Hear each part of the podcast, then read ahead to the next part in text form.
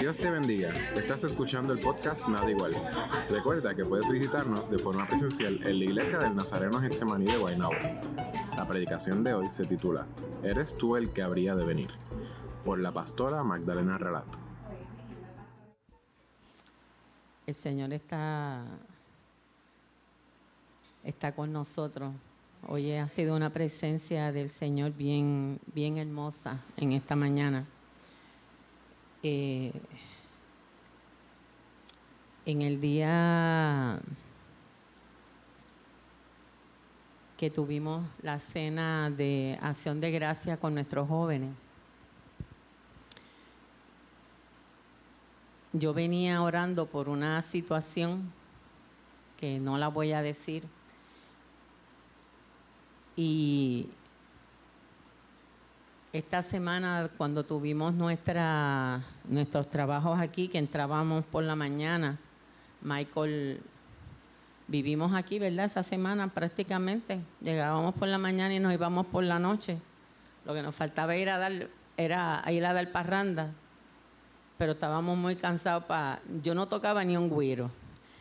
Así que el café era lo que nos mantenía vivos y ustedes se imaginan a la pastora tomándose un café a las nueve de la noche, aleluya, mi almadora. A las cuatro de la mañana estaba así, que me podía ir al palo de atrás de casa y pararme en una rama como los búhos. Y yo le venía orando al Señor. Y la última noche, que fue el, no recuerdo si fue sábado, viene una persona por la cual yo estaba orando y me dice, pastora, yo quiero que tú me expliques algo. ¿Cómo es posible que el Señor me ponga a mí en una situación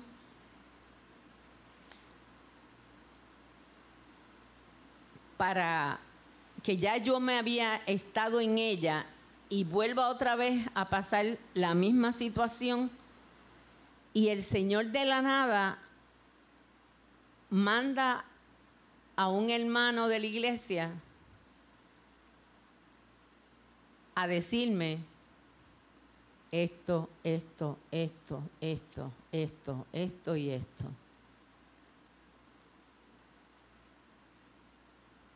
Yo empecé a llorar y le digo, porque el Espíritu Santo es uno solo. Y ese Espíritu Santo que mora en medio de su iglesia es el que va moviendo entre medio de su pueblo, Él se va moviendo y sigue poniendo las cosas en orden de una manera que a lo mejor tú y yo no entendemos en el momento, pero lo que el Señor quiere es que tú y yo sigamos creciendo. Y nosotros como pastores la labor a veces no es fácil, porque estamos con ustedes aquí todos los días. Yo pude haber ido donde esa hermana, porque yo sabía lo que yo le tenía que decir. ¿Por qué? Porque el Espíritu Santo es uno. Pero como yo conozco mi material, yo sabía que aunque yo tenía la palabra para esa persona, yo le oré al Señor para que el Señor utilizara a otro miembro de la iglesia y hablara.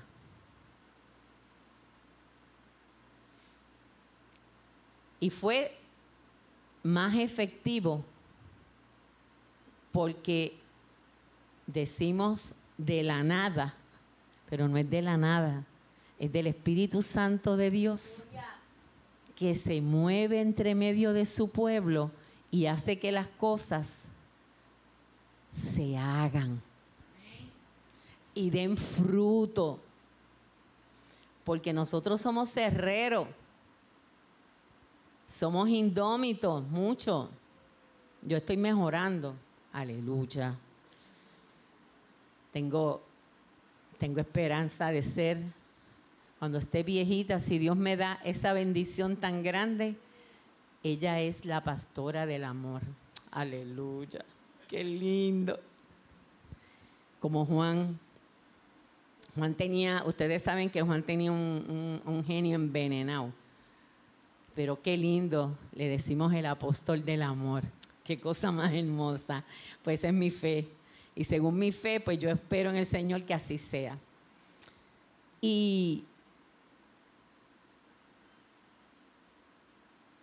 vengo a decirles esto antes de entrar en el sermón porque no va a ser muy largo y es basado completamente en la reflexión que si no me equivoco la escribió, no sé si fue la esposa de nuestro superintendente, Tamara. ¿Fue Tamara? Ok. Pues Tamara Zambrana. Y lo que voy a es a repasar un poco o ponerlos un poco más dentro del contexto de lo que se leyó en la reflexión, que he tomado también lo que les voy a decir hoy de otra reflexión de el señor Richard, el pastor Richard Neil Donovan. Yo quiero que en esta mañana ustedes entiendan bien que no están solos.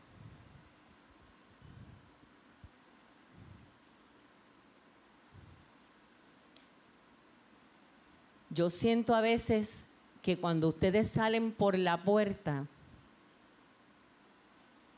van solos. Y como que todo lo que hablamos aquí y hacemos aquí, se quedó aquí. Te digo en esta mañana que no es así.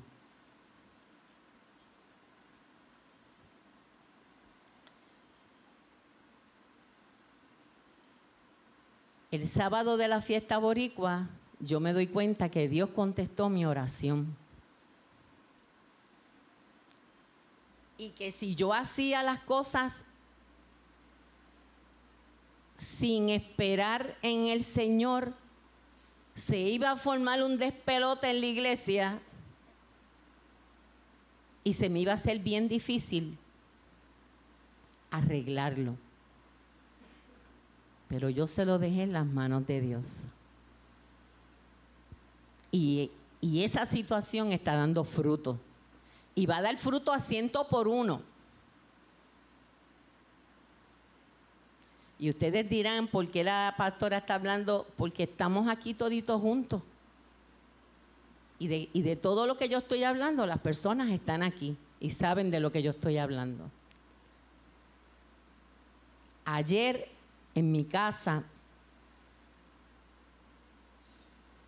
nuestra iglesia está siendo bien atacada, bien atacada. Ustedes no tienen idea de cuán atacados estamos siendo como iglesia. Y ustedes dirán, ah, nos están tirando piedras, nos están poniendo, no nos dejan entrar a adorar. No, tenemos una guerra espiritual tan y tan y tan grande que desde antes de yo abrir los ojos ayer, ya el enemigo estaba mostrando su garra.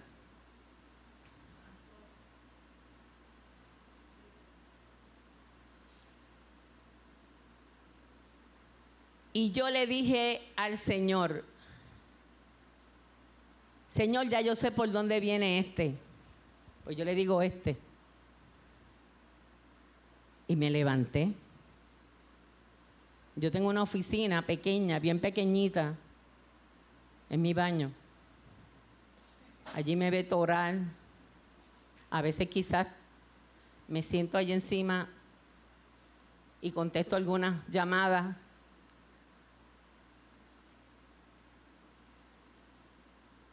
Y cuando estoy en ese lugar.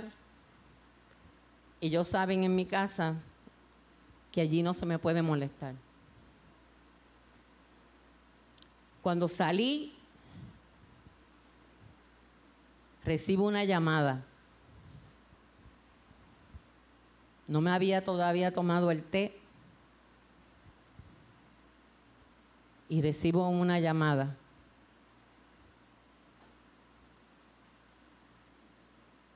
Y ahí yo he recibido un cantazo del Espíritu Santo de Dios, que el ángel que estaba al lado cogió la taza de té porque se viró un poco encima del control del televisor. Yo caí de rodillas en el sofá y empecé acá a clamar, como dice la palabra, con voz en cuello. A mí me tiene que haber escuchado toda la calle orando en el día de ayer. Y esto no lo estoy diciendo para que la pastora diga a la gente que es la más consagrada. Ustedes me conocen y saben cómo soy yo. Y a los primeros que casqueo son a los míos, a la casa. Yo no tengo hijos lindos.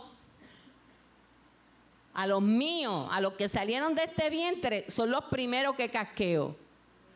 Y los que se han adherido a esa casa saben cómo es. Y me fui de rodillas a clamar en voz en cuello. Yo empecé a hablar un idioma que en mi vida yo había hablado esas lenguas que yo había hablado y soy nazareno, iglesia del Nazareno. Hablamos lenguas en esta iglesia. Y como esto lo están grabando, no tengo ningún problema.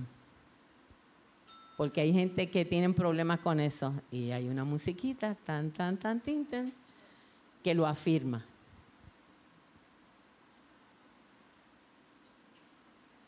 Y he seguido caminando dentro de la casa el Señor dándome un mensaje y mostrando cómo el enemigo, tiempo atrás, si había hecho una brujería con huesos de muertos y yo vi la persona de espaldas haciendo eso.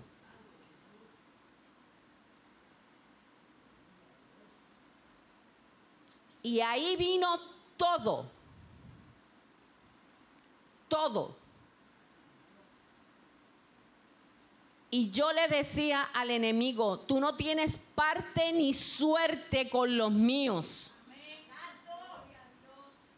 Y si vienes contra esta casa, una vez trataste de matarme, literal, y sacarme de mi casa, y quizás que me encerraran en algún lugar. Y tú mandaste un siervo, una sierva tuya a decirme que estaban contra mí porque yo estaba con mi armadura puesta peleando por los míos. Me derribaron, pero me levanté porque le dije a Jehová mi Dios, aunque me mates, yo sigo glorificando tu nombre.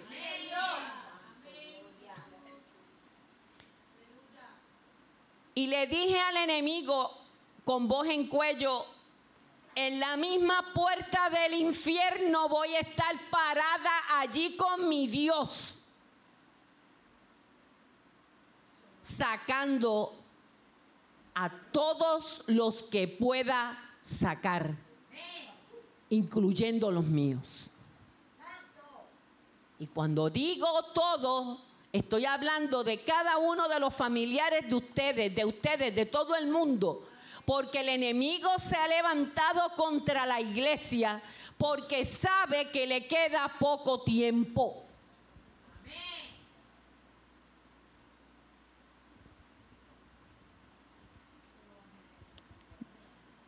Yo llamé a mi hija Malencita.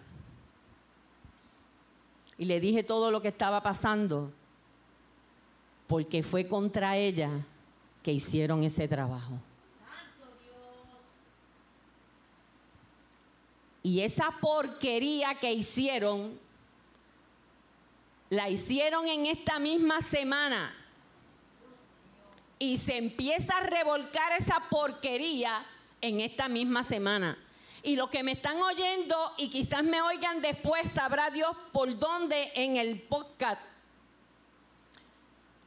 Me dirán, ¿de dónde esa mujer se saca las cosas? Nuestra lucha no es contra carne ni sangre, sino contra potestades en los aires. Y nosotros como iglesia somos guerreros y estamos guerreando con el enemigo.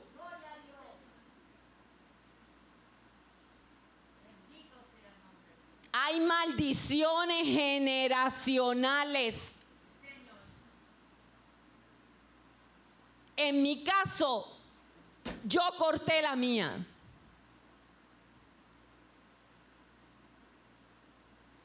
En el caso de mi sobrina, ella cortó la de ella.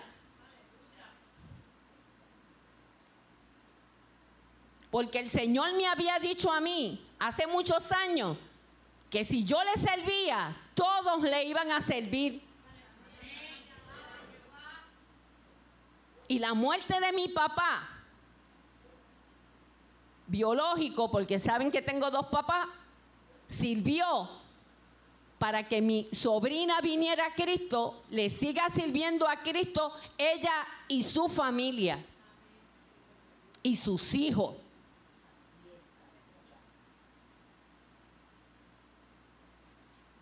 Quizás tú sientas que tu casa es un campo de batalla, pero la batalla se libra en oración, no peleando, no gritándonos no hablándonos malo. La batalla se libra con la palabra del Señor. Miren, al enemigo no se le puede dar la cabeza de un alfiler, porque por ahí se mete. Y cuando viene a ver, usted lo que tiene es un despelote en su casa, que uno arranca por un lado, el otro arranca por el otro, y de momento en el camino usted piensa, adiós, ¿y qué fue lo que pasó? Nosotros no nos levantamos así. ¿Qué pasó?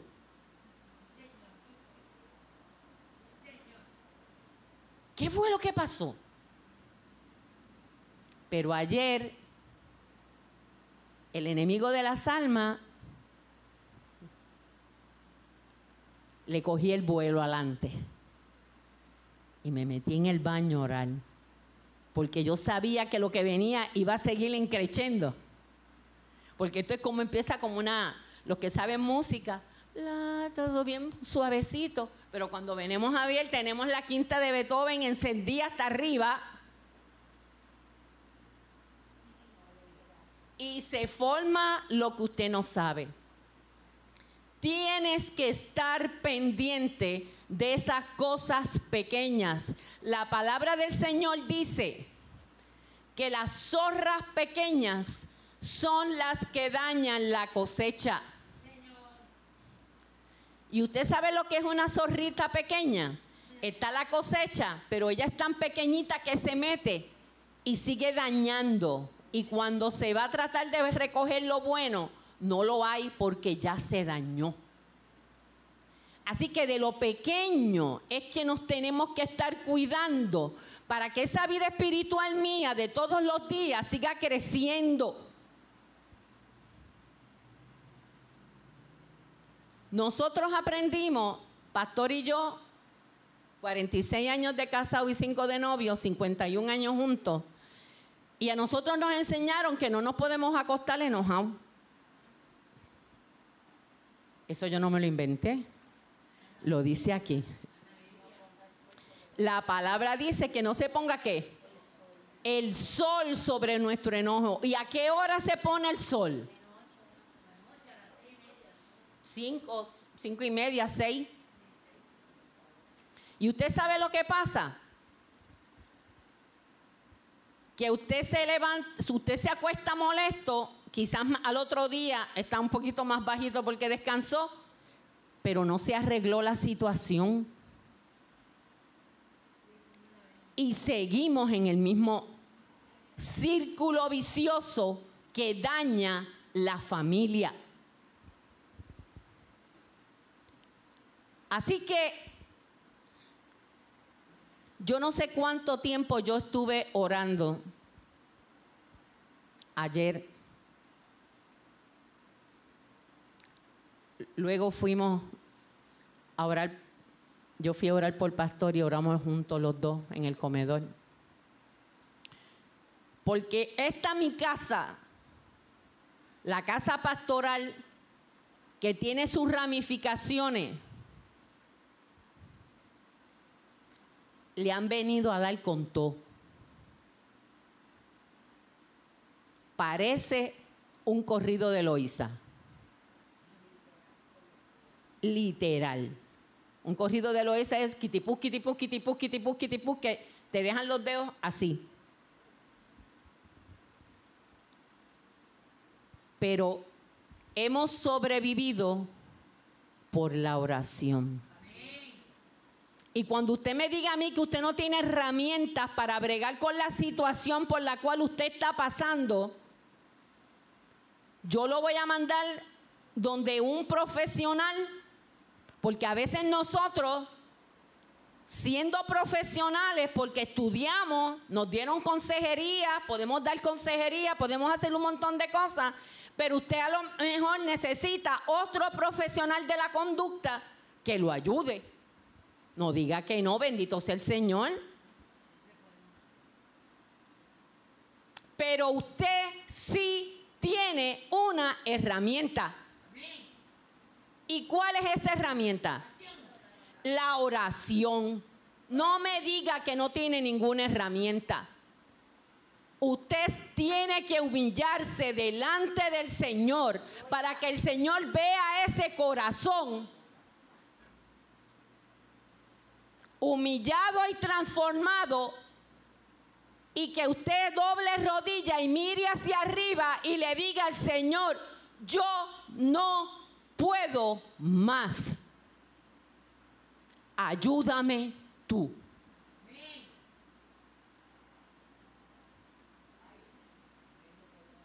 Yo fui donde los profesionales de la conducta y me ayudaron mucho pero me aferré a mi fe.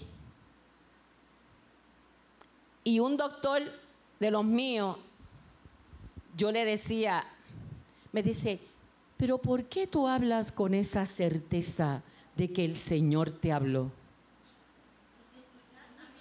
Él hablaba así, habla así, está vivo.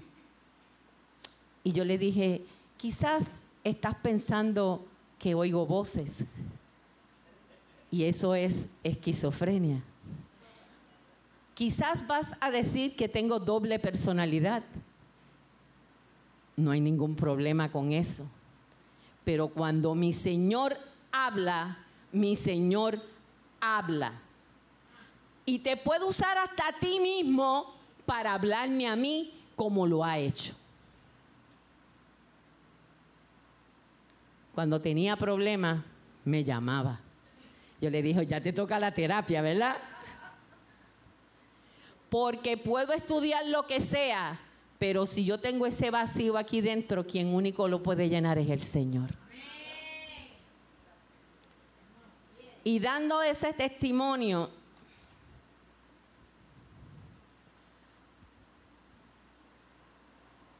metiéndonos dentro del contexto de Mateo, en los capítulos del 5 al 13, En este Evangelio de Mateo, Jesús comenzó su ministerio en Galilea. Ahí llama a sus primeros discípulos en el cuarto, en el cuarto capítulo. Empieza a ministrarle a la gente en ese mismo cuarto capítulo. Pero Mateo pasa estos eventos bien breve. No se mata mucho. Eso sí, el sermón del monte. El sermón del monte, eso es otra cosa. Y en ese sermón del monte es lo que realmente presenta el ministerio de Jesús y hace una línea completa de las enseñanzas en detalle. Los milagros en los capítulos 8 al 9 también es parte de ese ministerio de Jesús.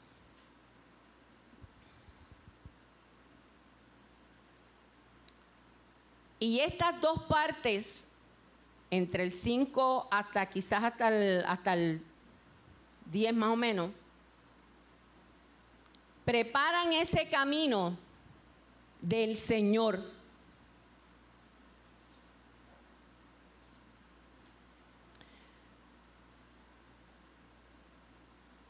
Aquí vemos las cosas, como decía Juan el Bautista, recuerden que ahora estoy hablando de Juan el Bautista, Alguien me preguntaba si Juan el Bautista era el mismo Juan del... No, no, hermano, no. Juan el Bautista era Juan el Bautista, que era el primo de Jesús. Y Juan el apóstol era el discípulo y fue el que siguió y el que cuidó a su madre María hasta la muerte.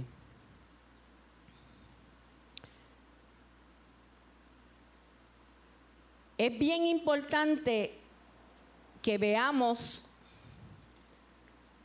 a este Jesús que Juan es el que le está preparando el camino, porque eso era la tarea de Juan. Él iba a preparar el camino al Señor.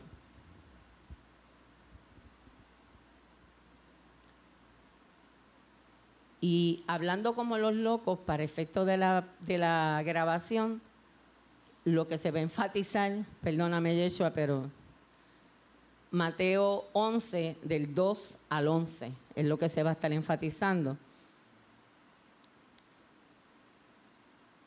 Y vemos aquí a Juan el Bautista que estaba preso. Él no estaba en el parque de pelota esperando que vinieran a hacer el juego, sino que estaba preso. Y sus discípulos fueron a visitarlo. Y dice, y oyendo Juan en la prisión los hechos de Cristo, le envió dos de sus discípulos diciendo, ¿eres tú aquel que había de venir o hay que esperar a la otra? Y ustedes dirán, Juan estaba loco, él lo bautizó, él vio cuando el cielo se abrió, que bajó el Espíritu Santo como una paloma, cuando llega al frente de él, él le dice, sin hablar, él le dice, yo no puedo, yo no te puedo bautizar, yo tengo que ser bautizado por ti. Y ustedes dirán, ah, pues la prisión le hizo daño, no le dieron comida, tenía un bajón de azúcar o tenía algún tipo de problema. Y oyendo a Juan en la prisión estos hechos, tenemos que ver que Mateo mencionó el arresto de Juan en el capítulo 4, en el versículo 12. Pero no ofreció ninguna otra explicación. Luego, en el capítulo 14 del 1 al 12, Él nos va a contar esta historia del matrimonio de Herodes con la esposa de su hermano. Y usted dice, ok, qué novela turca ni qué ocho cuartos. La crítica de Herodes por parte de Juan y su arresto subsiguiente que eso lo han puesto en montones de películas cuando Salomé que baila y se forma el revolú y le cortan la cabeza. Josefo nos dice, el historiador, que Juan está encarcelado en Macaerus, que era un fuerte que tenía Herodes en el desierto al este del Mar Muerto. Y la pregunta del versículo 3 ¿Eres tú aquel que había de venir o tengo que esperar a otro? ¿O tenemos que esperar a otro? Porque él ya sabía lo que le venía.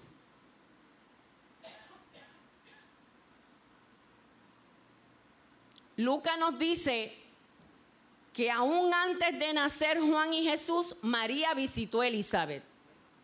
Y eso es algo hermoso. Elizabeth era la madre de Juan, que es prima de María. Y dice, ¿cómo oyó Elizabeth el saludo que le hizo María? La criatura saltó en el vientre inmediatamente que María llegó a ese lugar y, las, y la saludó. Y le dijo, bendita tú entre las mujeres y bendito el fruto de tu vientre. Eso está en Lucas capítulo 1 del 41 al 42. Luego Mateo nos dice que Juan predicó, aparejad el camino del Señor y endereza sus veredas. Cuando Jesús se presentó ante Juan para ser bautizado, protestó, protestó. ¿Y qué le dijo Jesús? Es menester que tú hagas esto. Tú me vas a bautizar y yo sigo el camino.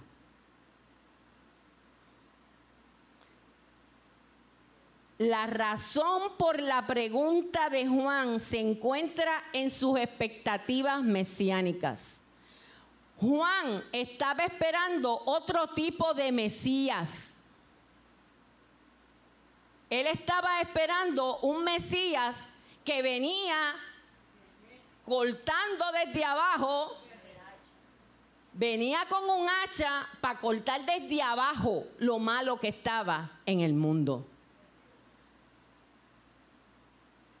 Y él dice, espérate, esto no era lo que yo estaba diciendo, que era con fuego, fuego por las patas, como decía aquel predicador. Y eso también Gille lo decía mucho, fuego por las patas. Había que meterle fuego a la gente. Y por ahí está la gente metiéndole miedo a los demás, que es una cosa terrible. ¿Y qué pasa?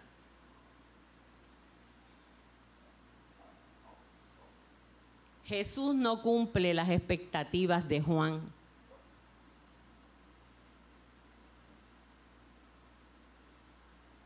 No las cumple. Él esperaba que ese Mesías viniera luego de ese bautismo. Yo me imagino que Juan dijo, ahora viene esto, todo esto se va a arreglar. Viene por ahí, se acaba este problema que tenemos con toda esta gente, la gente se convierte y todo va a ser un Disney. Pero no fue así. No fue así.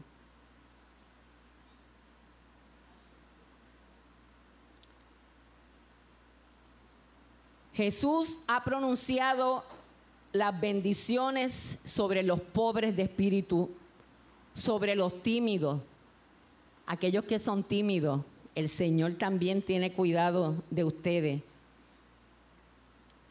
de los que hacen la paz. Ha pedido a sus discípulos que amen a sus enemigos. Ser cristiano no es fácil. Ser cristiano no es fácil porque Jesús está pidiéndonos que yo ame al que no me quiere. Y el ser humano siempre quiere lo más fácil. Es más fácil amar al que me ama. Pero al que me echaba la vida, el que me interrumpe mi vida, el que me episotea, Jesús me dice que yo lo tengo que amar. Y muchos dirán, así es un mamey. No es fácil ser cristiano. A veces yo digo, los musulmanes tendrán el mismo problema. A veces creo que no. Ellos si roban, le cortan la mano al que robe literal. Y, la derecha, porque esa es la más problemática para ellos. Dice, estas enseñanzas parecen débiles en comparación con aquellas acciones de fuego y azufre anticipadas en la predicación que tenía Juan a todo el pueblo que iba donde él pasaba a decirle el Señor venía, que se tenían que arrepentir y que venía fuego sobre ellos si no hacían la voluntad del Señor. Jesús se alejó de Jerusalén, que era el pueblo. Un, un, Mesías que esperábamos nosotros que estuviera haciendo las cosas de arreglarlo todo, en vez de acercarse a Jerusalén, lo que hizo fue que se alejó de Jerusalén. Se fue del templo a seguir predicando en otras áreas. Luego en los capítulos 8 y 9, Jesús ministró a la gente con una serie de curaciones. Y era como un ministerio ambulante. Él seguía caminando y seguía haciendo estas curaciones a las diferentes personas que se encontraban en el camino.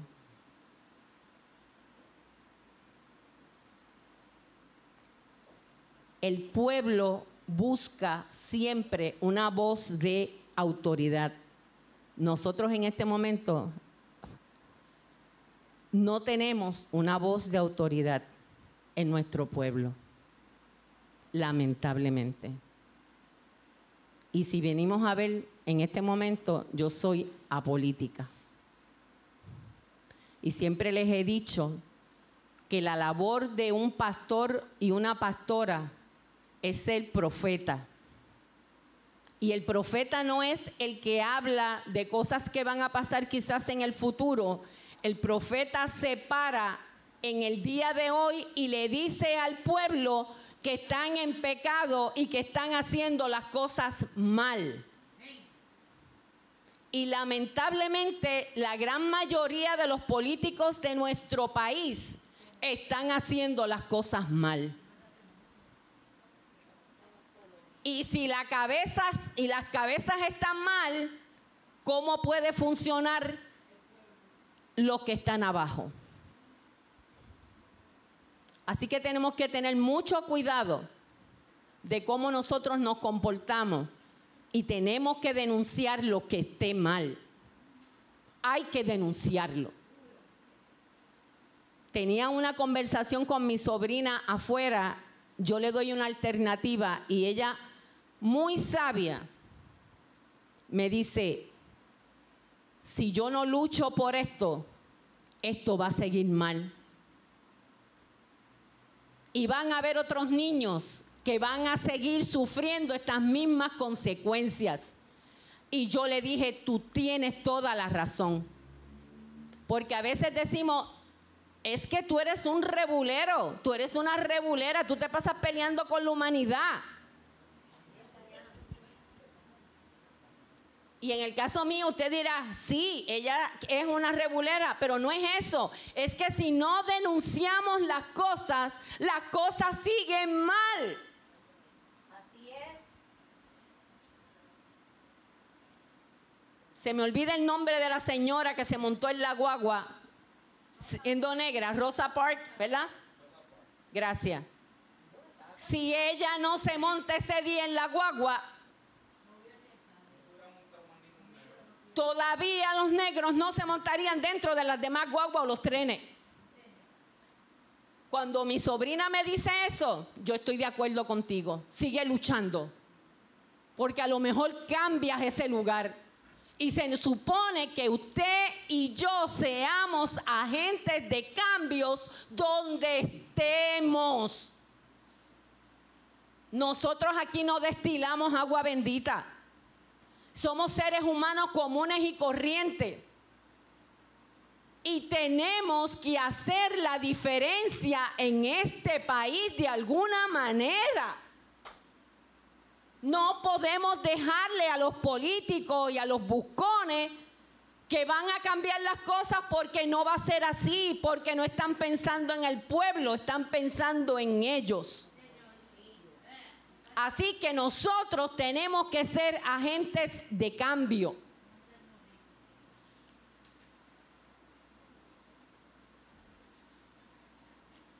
Jesús no llenó las expectativas de Juan.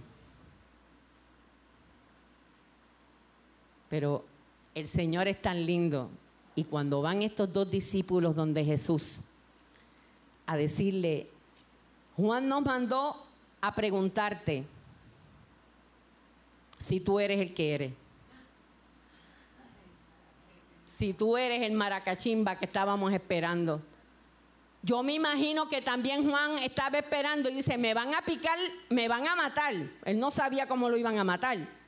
Me van a matar. Esta soy yo acá especulando, haciendo teología al garete. Perdóname, Frankie, si estás por ahí. Y pastor que está allá. Y yo me imagino a Juan, me van a matar y todavía yo tengo duda si yo hice el trabajo que vine a hacer a la tierra. Porque yo me hubiera puesto en el lugar de él. Ahora estoy aquí encarcelado, que yo salga de aquí es bien remoto. Yo llegué a hacer el trabajo que Dios me mandó. Andar por ahí con una piel comiendo langosta y no eran las langostas de, de, de, ¿cómo es que se llama la cosa? De Red Lobster no eran eran saltamonte y miel silvestre. No era de red lobster, mis amados. Cuando ustedes lean en la Biblia, los jóvenes, cuando digan langosta, no es langosta de red lobster, ¿sabe? Ni eran camarones tampoco. Eran saltamonte. Así que es bien importante para Juan en ese momento el saber si su trabajo había sido efectivo o no. Y Jesús bien claro le dijo, id y hacerle saber a Juan las cosas que hoy veis y oís. Los ciegos ven y los cojos andan, los leprosos son limpiados, los sordos oyen, los muertos son resucitados y a los pobres se les anuncia el Evangelio. Bienaventurado es el que no fueren escandalizado por mí. Id y hacedle saber a Juan las cosas que oís y ved. Eso para Juan fue bien significativo. Y aunque Jesús no llenaba las expectativas de lo que él estaba esperando, yo estoy segura que él se quedó tranquilo.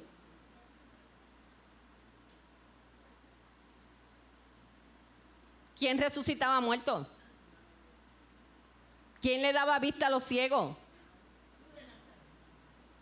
Nadie estaba haciendo ese trabajo. Él le entendió entonces que él había abierto el camino para el que había de venir. Bendito sea el nombre del Señor.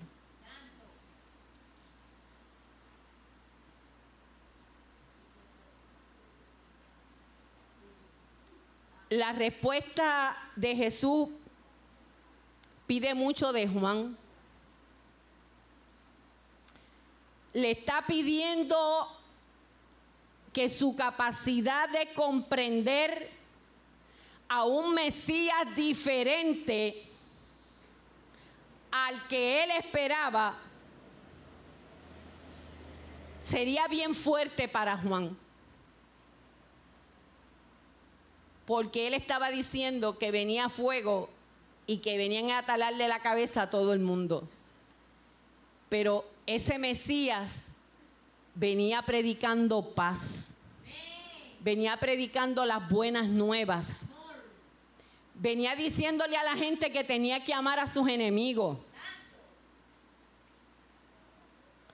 Jesús también te pide a ti a mí en esta mañana que nosotros también aumentemos nuestro entendimiento. para que podamos comprender a un Mesías diferente. A mí me encantaría a veces que bajara fuego del cielo y consumiera algunas cosas. Miren hermano, esto es un chiste y ya estoy terminando. Un día estamos en la célula y en la célula orábamos todos, estábamos bien contentos, y yo vengo y me zafo y digo, a veces yo quisiera que bajara un fuego del cielo y consumiera todo ese Capitolio sin que nadie estuviera allí. el hermano, el hermano Javier y la hermana Gigi trabajan allí. ¿Ustedes se acuerdan una vez que cayó un rayo y se cayó parte del techo ese día? El hermano Javier dijo, eso fue la pastora que oró.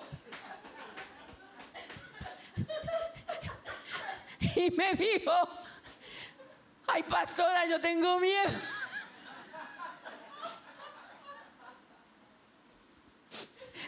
Le digo, Javier, yo no soy Elías, quisiera, pero no. Pero fue bien gracioso cuando, y se cayó un pedazo del techo de ese lugar.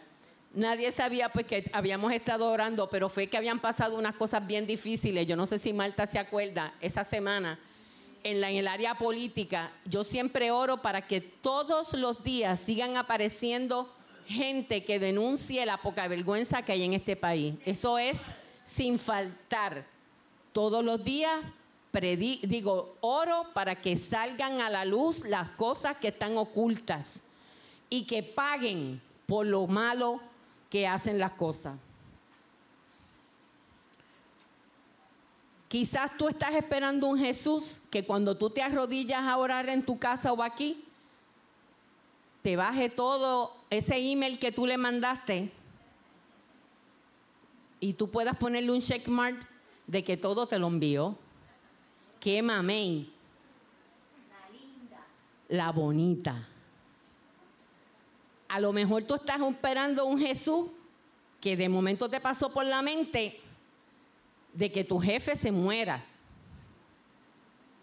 No me vengan, vamos a, vamos a, vamos a hablarle en la clara. A veces tenemos unos pensamientos que tenemos que enseguida volver, darle un delete y decir, Señor, perdóname. Señor, perdóname. Es más, es más difícil, ¿verdad?, predicarle a ese jefe y decirle que vas a orar por él en sus situaciones.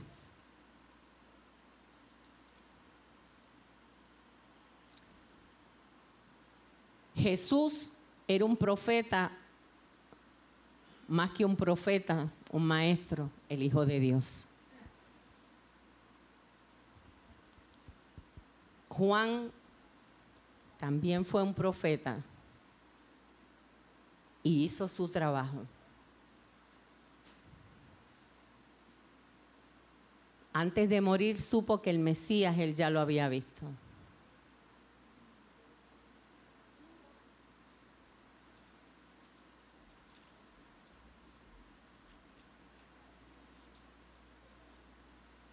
Pero ¿saben qué? Dios no tiene nenes lindos. Y dice que como Juan, la vara estaba alta. Juan dedicó toda su vida al Señor. Toda su vida al Señor. Y usted está el vestido con pelo de camello en ese desierto comiendo saltamontes y miel silvestre predicándole un pueblo bien duro. Gracias, Tati. Con ese calor no era fácil, pero cumplió su cometido. Pero Jesús nos dice que la vara de Juan, su, llegar a la vara de Juan estaba alta, pero Jesús no tiene nenes lindos, Dios no tiene nenes lindos todos somos iguales delante del Señor, nos dice su palabra. Y el Señor dice aquí que si yo le sirvo, si yo le honro, Él va a estar conmigo todos los días hasta el fin del mundo. Que allá arriba no hay una escalera donde unos son más grandes que otros, todos somos iguales y todos cabemos dentro del reino de Dios. El Jesús que están predicando en otros lugares no se parece en nada al Jesús que yo leo en esta Biblia. El Jesús que me presentaron a mí es un Dios de amor y de misericordia. No es un Dios condenador. Y como muy bien decía la reflexión, Jesús andaba con los pobres, los pobres de espíritu. Andaba con las prostitutas. Y en este tiempo estaría jangueando con la mala palabra que dicen por ahí, estaría en el bar predicándole a los borrachones. Y estaría en el punto hablándole. Yo quiero que nos levantemos en este momento y tú pienses si ese Jesús que tú tienes en tu mente llena tus expectativas.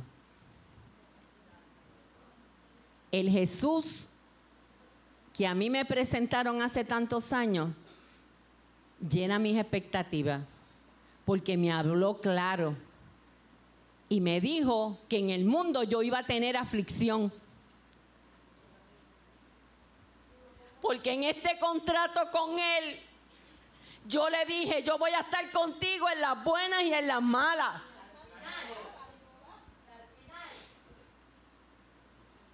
Y cuando digo este contrato, ese contrato lo hice con Dios. Porque Él me dijo a mí que iba a estar conmigo en las buenas y en las malas.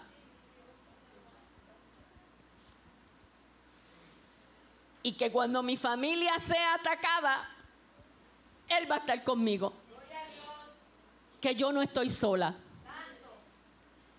Que aunque mi cuerpo esté lleno de llagas de arriba hasta abajo y me tenga que rascar en la pared, él va a estar conmigo. Que aunque yo vaya a la TH y no hayan chavo, Él va a estar conmigo. Que cuando sea lo que sea, el Jesús que llena mis expectativas dice que está conmigo. Iglesia, el Señor está contigo. Dalisay, el Señor está contigo. Miguel, el Señor está contigo. Solimar, el Señor está contigo. Mi niño, Michael, el Señor está contigo. Sonimar, el Señor está contigo. Georgie, el Señor está contigo. Y así puedo nombrar los nombres de cada uno de ustedes, porque cada uno de ustedes tiene situaciones diferentes. Pero el Señor está contigo. Y ese Jesús que quizás no llenó de momento las expectativas de Juan, ese mismo Jesús le dice a Juan todas las cosas que están pasando. Y le está diciendo, llegó el Mesías. Y no va a estar entrando a Jerusalén para ser un rey y andar con ropa pomposa, sino que va a ir a ese calvario, a la cruz, a morir, para que entonces verdaderamente tengamos vida y vida en abundancia.